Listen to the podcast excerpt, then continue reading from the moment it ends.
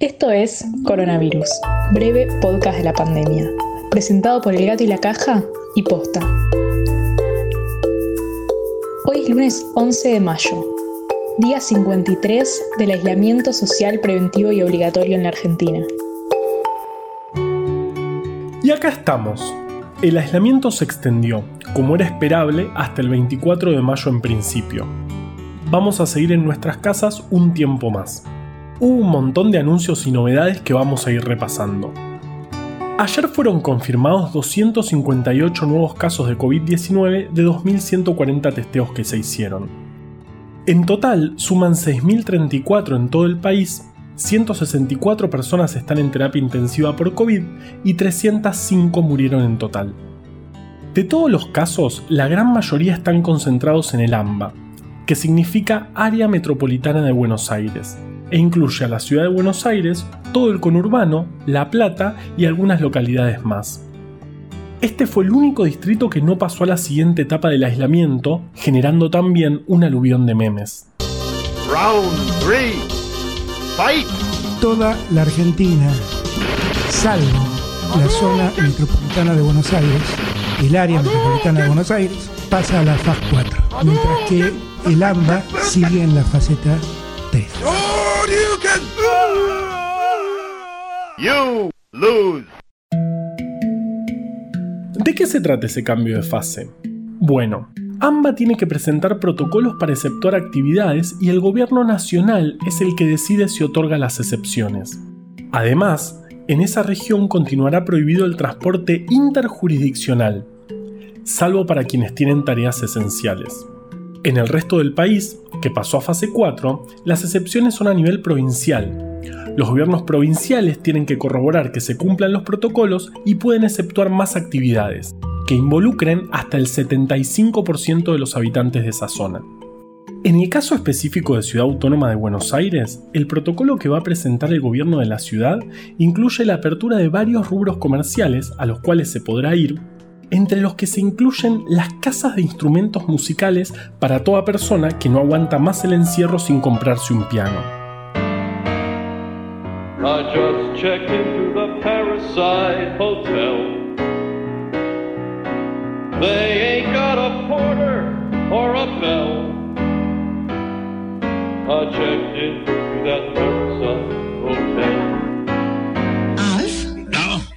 Disculpa, ¿estaba haciendo demasiado ruido? No sabía que tocabas el piano. Trataba de tocar una tonada. Es muy difícil sin las teclas rojas.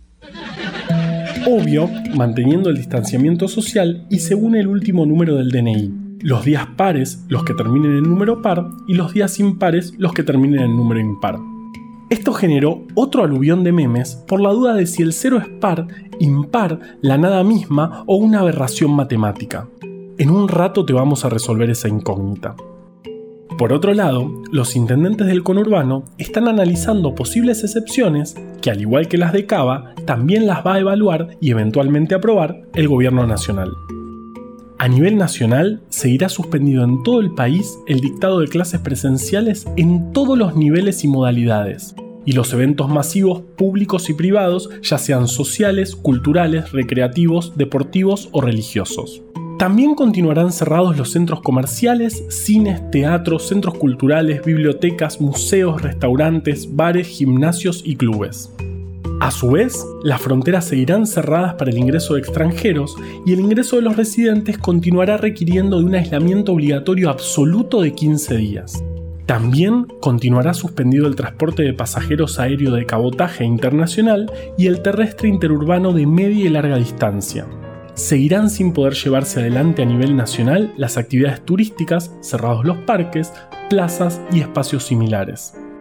Pero no desesperar, las personas que hacemos este podcast vivimos todas en AMBA y vamos a seguir, atrás de los micrófonos y de las computadoras, acompañando esta fase 3, que tiene nombre de película hollywoodense de pandemia, pero no deja de ser, en el fondo, un gran acto de amor colectivo. Ahora un momento de ciencia internacional con Vale.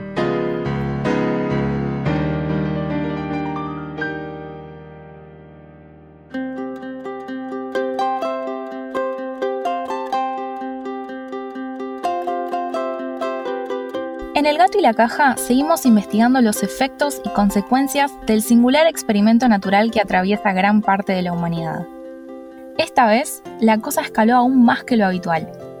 Si queremos investigar cómo la pandemia afecta a las personas alrededor del mundo, entonces necesitamos hacer una investigación alrededor del mundo. Por eso, este nuevo experimento es un TED Experiment que diseñamos en colaboración con la gente de TEDx Río de la Plata. Se compartirán múltiples países a través de los diferentes TEDx que se sumen en todo el mundo. En esta oportunidad, buscamos estudiar cómo pensamos en torno a dilemas morales a los que nos enfrentamos como humanidad en este momento. ¿Cómo ecualizamos las tensiones que existen entre seguridad sanitaria y estabilidad económica? Entre salud pública y libertades individuales.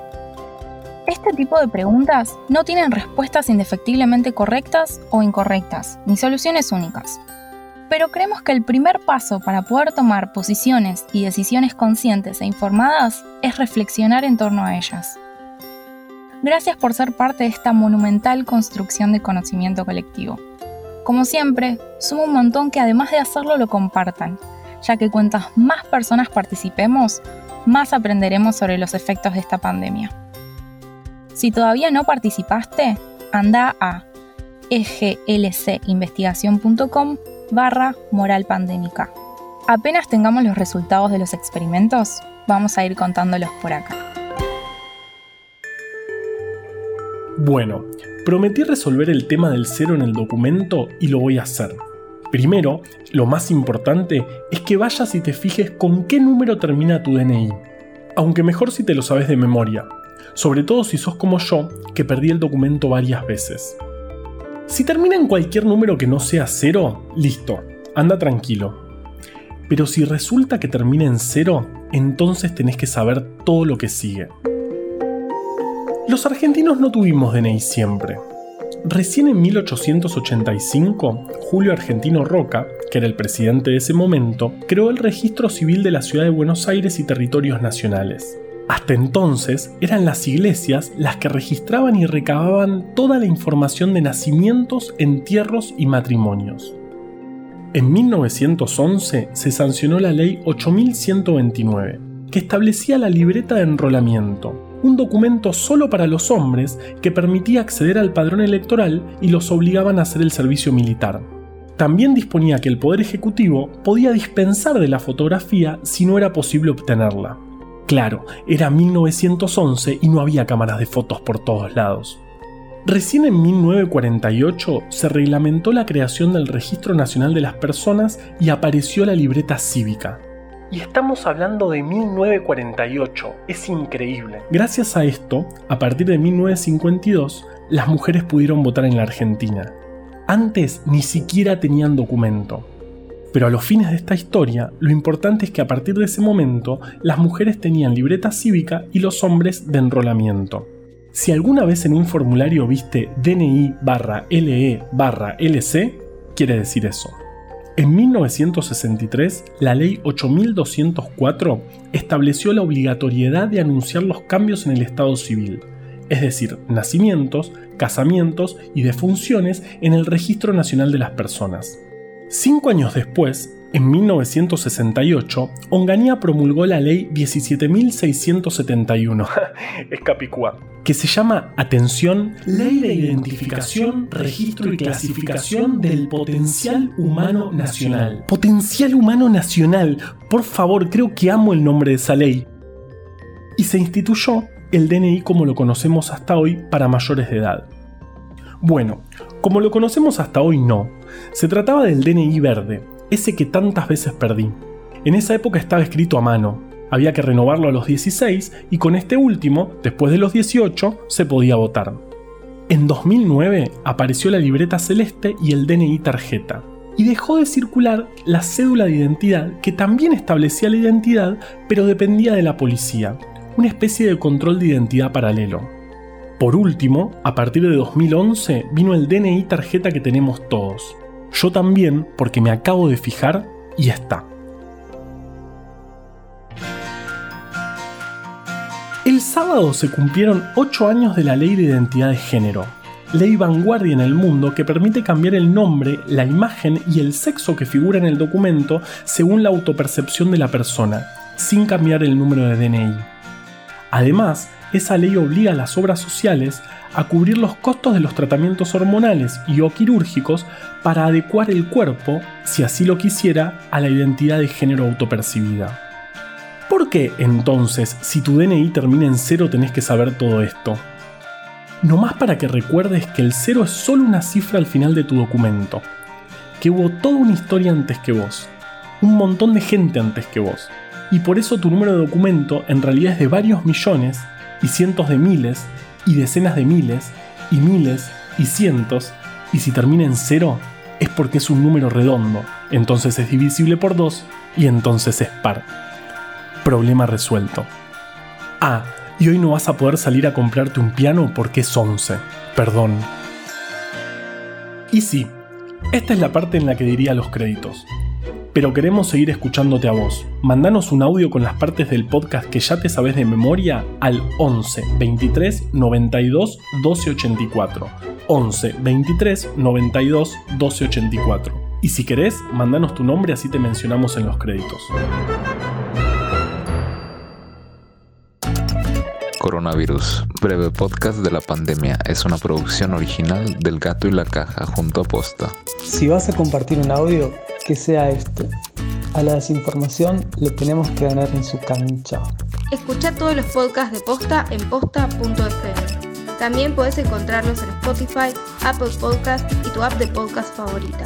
En la coordinación general de este podcast estuvo Nahuel Ugacio. Recomienda desde el armario Valeria Sanabria.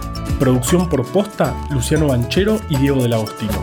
En la edición, Leo Fernández. La identidad visual del podcast es de Belén Catefucu.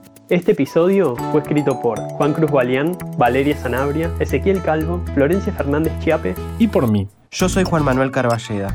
Ya quisieras, Esperancita. Yo soy Juan Manuel Carballeda. Quédate en tu casa y nos escuchamos mañana.